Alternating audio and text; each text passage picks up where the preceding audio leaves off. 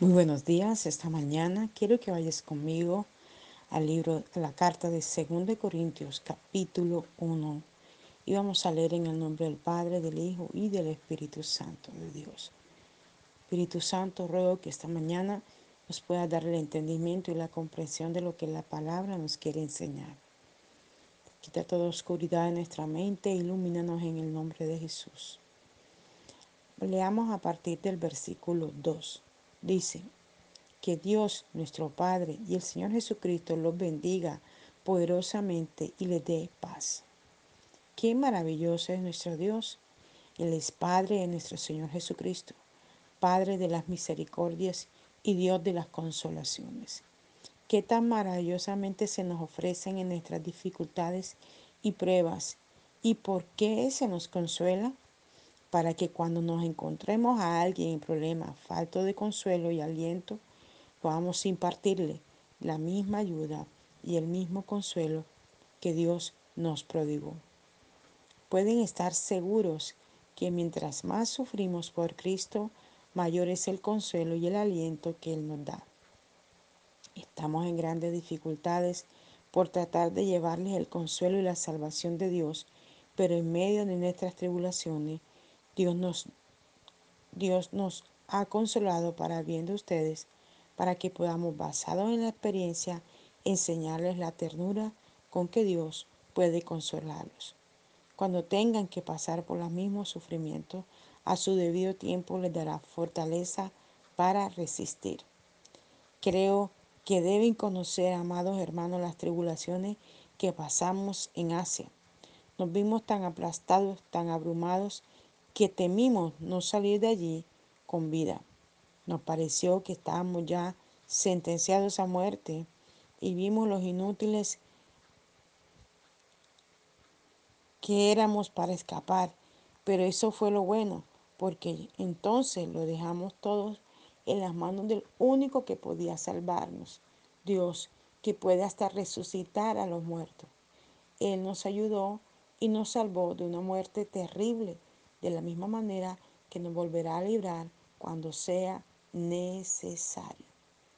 Pero ustedes nos ayudaron también con sus oraciones y juntos podremos elevar alabanzas a Dios al contestar Él los ruego por nuestra seguridad. Con gran satisfacción y sinceridad podemos afirmar que siempre hemos sido puros y sinceros, que siempre hemos dependido de la ayuda del Señor y no de nuestras propias habilidades. Y esto es más cierto aún, si es que más cierto puede ser en cuanto a la forma en que nos hemos comportado con ustedes. Que el Señor bendiga su palabra. Vemos a Pablo escribiendo a través de la escritura en segunda de Corintios y podemos observar cómo el Señor iba trayendo la revelación en cada necesidad que Pablo y la gente que con él estaba sufrían. Gente que él les predicaba después de ese encuentro tan poderoso que tuvo con el Señor. Y vemos que en 2 Corintios dice que Dios nuestro Padre y el Señor Jesucristo los bendiga poderosamente y les dé paz en sus escritos, Él es inspirado para traer esta palabra poderosa a nuestra vida. Y Pablo encabeza este versículo 2 diciendo que el Señor los bendiga y les dé paz. Es una manera de refrescar el alma de cada ser que recibe esta palabra y decirle que somos bendecidos. Con tan solo respirar somos bendecidos con poder hablar, expresarnos, somos bendecidos. Con tener salud, somos bendecidos. La paz y la bendición de Dios es lo mayor que una persona puede tener. La palabra del Señor dice, amado, en, primera de Juan, yo quiero que tú seas prosperado en todo, así como prospera tu alma. Es una, una palabra de otro de los discípulos de Jesús, en donde expresaba de qué manera quería Dios que nosotros fuéramos bendecidos. Y una de las mayores bendiciones que podemos tener es tener la paz, esa paz maravillosa que sobrepasa todo entendimiento. Hay otro versículo que dice, mi paso dejo, mi paso doy. No la paz que el hombre sabe dar, sino la paz que yo sé dar. Es como una comparación que en ese versículo el Señor intenta darnos a nosotros, diciéndonos, quizás en el momento te puede dar paz tener una esposa, tener unos hijos, tener un trabajo, tener un amigo, tener un confidente, tener tantas cosas, ¿verdad? Quizás eso te dé paz en el momento.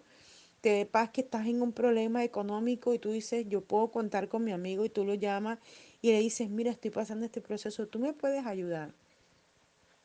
Y entonces eh, esa persona te, te, bendice, te ayuda, te da ese dinero que necesitas o te soluciona el problema que tienes y tú te sientes como con paz porque esa persona te llenó, te, te bendijo, te ayudó, ¿verdad? Pero nunca podremos comparar esa paz que tenemos con los amigos, con los familiares, con la esposa, con los hijos, con la paz que solo Dios sabe dar. La paz que Dios da es una cosa inmensurable, perfecta.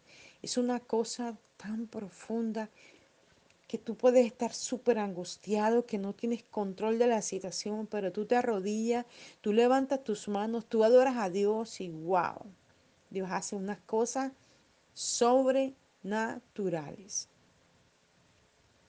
Entonces, mmm, Vamos a pedirle al Señor cada día que Él pueda poner esa paz que tanto necesitamos. No sé en qué proceso puedes estar viviendo en este momento y necesitas la paz. Cuando tenemos paz tenemos claridad en los pensamientos, en las emociones, en el ser, en toda nuestra vida tenemos paz. Y cuando esto ocurre, entonces vemos la gloria, el poder y la manifestación de Dios en todas las cosas de nuestra vida. Entonces esta mañana el Señor nos ofrece dos cosas, bendecirnos y darnos paz. ¡Wow! Qué maravilloso regalo que esta mañana podemos recibir de parte del Señor.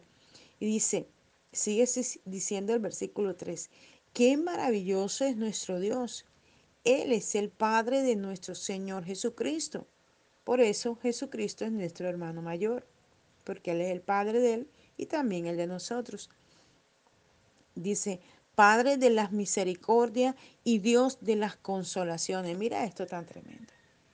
Padre de las misericordias y de las consolaciones. Dos cosas muy importantes y ya serían cuatro que en esta mañana recibiríamos. Primero, la bendición. Segundo, la paz. Ahora dice que es el Padre de las misericordias y de las consolaciones. Y muchas veces necesitamos ser consolados, ¿verdad? Porque se nos murió un familiar, porque perdimos un negocio, porque se fue la esposa o el esposo, porque un negocio se dañó, porque no podemos obtener lo que necesitamos, ¿verdad? Él tan maravillosamente nos viene a dar todo eso que necesitamos, ¿verdad? Eso que vivimos en medio de las pruebas, de las dificultades, ser consolado. Muchas veces escuchamos a la gente decir, ven, te presto mi hombro. Es una manera de decir, ven, yo te consuelo. Pero no hay mayor hombro, no hay mejor persona, no hay mejor a quien podemos ir que a nuestro Dios y recibir el consuelo que Él nos puede dar. Cuando mi padre murió hace cinco años, eh, alguien me decía, y creo que en algunos otros devocionales he hablado sobre el tema, alguien me decía, este, tan raro que tú pudiste hacerle la ceremonia a tu papá y no lloraste. Y cualquiera pensaría que yo era la mujer más dura de la tierra. Pero no es que no haya llorado, no, es que ya yo había llorado. Ya Dios a mí me había revelado hacía cuatro años atrás que mi papá iba a morir. Entonces, yo, eh, el Señor me fue consolando y me fue dando la instrucción y me fue indicando por qué se lo iba a llevar. Y durante todo ese tiempo volvió a hablarme a través de otro profeta, confirmando la palabra que me había dado a mí. Y yo dije, Padre, si en algo eh, le fallé a mi papá, si en algo... Y comencé a decirle a mis hermanos también, quizás ellos no me creyeron.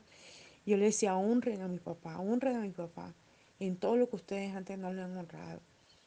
Y, me esforcé mucho más en benecer a mi papá, siempre lo había hecho, pero Esta vez me esforcé mucho más para ayudarlo, para proveerle lo que él necesitaba, estar pendiente de lo que le hacía falta. Yo recuerdo tanto que en una Navidad yo le dije a mi padre, a, a, mi Padre Celestial, Señor, yo quiero que tú me bendigas para bendecir a mi padre. Yo quiero darle su ropa para diciembre, pero no tenía dinero. Y comencé a orarle al Señor y comencé a declarar esta palabra eh, sobre mi padre. Y entonces me llama una hermana y me dice que vaya a su casa y voy y me dice, yo hice una compra para un señor que venía aquí todos los días, pero extrañamente el señor se ha perdido y llevo casi un año con esa ropa allí que le compré.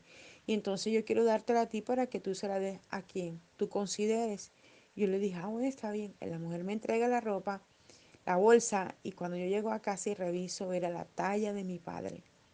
Eran cinco pantalones y cuatro camisas nuevas, con su etiqueta y todo.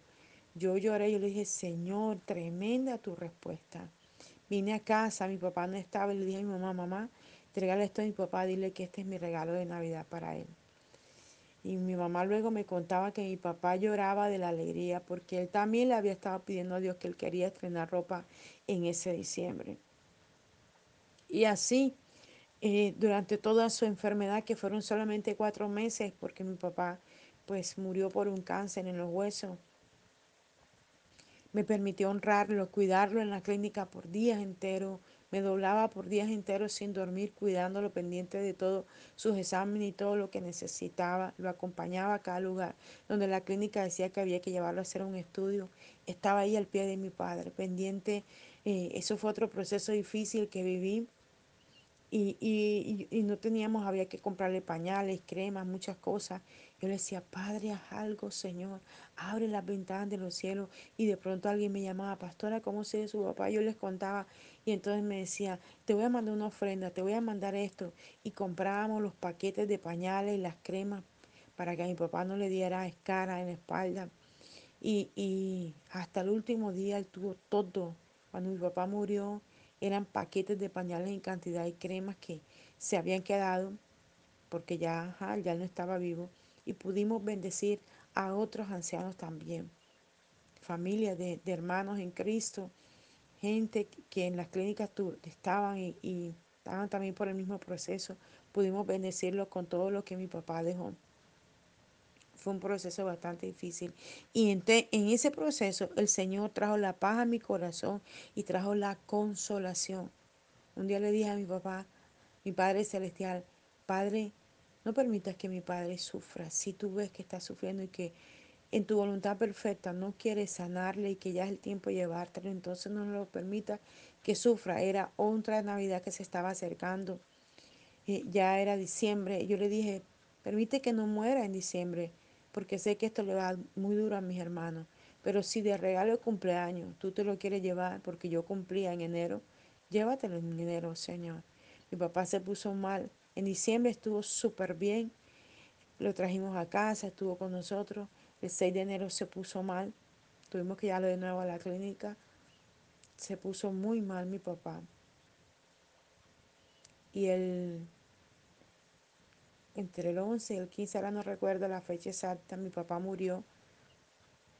Mi papá murió, no, exacta, ya recordé con exactitud, mi papá murió un 18 de enero y yo cumplía un 30 de enero. Papá murió y yo le decía, wow, Padre, tremendo lo que tú haces, Señor. Yo le dije a mi papá que, a mi Padre Celestial, que mi papá no muera sufriendo, que muera como una palomita. Y recuerdo que mi papá lo trajimos de la clínica en ese momento que se puso mal, como el 10, el 11 de enero.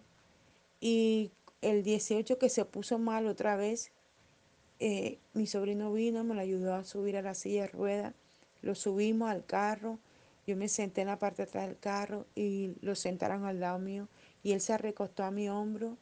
Y subimos la loma. Cuando llegamos a la clínica, yo sigo, trataba de escuchar el corazón de él pero no lo escuchaba, pero, pero yo pensaba que estaba vivo y cuando ya llegamos a la clínica y le hacen el examen eh, del el, el cardiograma, el del corazón, y Cuando le hacen el examen, el médico me llama a un lado y me dice, ¿usted sabe leer estos resultados? Y yo le dije, pues sí, eh, tengo un poquito de idea, pues yo estudié técnico de servicio farmacéutico.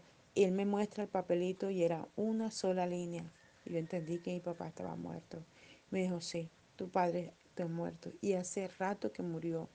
Yo le dije, ¿cómo así? Si hace como media hora salimos de la casa. Y me dijo, sí, ese es el tiempo que tiene de muerto. Dios me concedió aún que mi papá muriera como una palomita, murió recostado a mi hombro. Entonces Dios nos consuela, Dios nos da la paz que necesitamos, aún en medio de los problemas muy graves. Su misericordia nos alcanza a nosotros, proveyendo cada cosa. A veces no somos fieles a Dios o no vivimos conforme a la voluntad de Dios, pero sus misericordias son tan grandes que nos alcanzan, que nos ayudan. Y mira lo que sigue diciendo, dice, qué tan maravillosamente se nos ofrecen en nuestras dificultades y pruebas y por qué nos consuela. en cada dificultad y en cada prueba su amor se nos ofrece. Se nos ofrece la bendición, se nos ofrece la paz, se nos ofrece la misericordia, se nos ofrece el consuelo. Pero ¿por qué nos consuela? Nos consuela porque nos ama. Nos consuela porque sabe que sin Él nosotros nada somos. Nos consuela a pesar de que muchas veces en la prueba renegamos de Él. Muchas veces decimos, pero ¿por qué es así? ¿Por qué a mí? ¿Por qué esto? ¿Por qué de esta manera? Renegamos. Pero Dios permite la prueba y la dificultad para fortalecer nuestro carácter. Lo, lo leíamos ayer en el devocional de ayer, para fortalecer nuestro temperamento, para fortalecer nuestra vida, para derribar de nosotros toda altivez, todo orgullo, toda prepotencia, el creernos mejor que otro, el creernos superior a Dios, el creer que podemos manejar nuestra vida de la mejor manera, cuando el que maneja nuestra vida es nuestro Señor Jesucristo. Y sigue diciendo la palabra del Señor, para que cuando no nos encontremos a alguien en problemas, falto de consuelo y aliento, podamos compartirle la misma ayuda y el mismo consuelo que Dios nos prodigó. Prodigar significa dar. Cuando tú pasas por todos esos procesos, cuando yo paso por todos estos problemas, tengo una palabra que darle a otros. Por eso, cuando alguien me dice, no puedo, no puedo, mi fe está en el piso, es que este problema que tengo es muy duro, es muy difícil.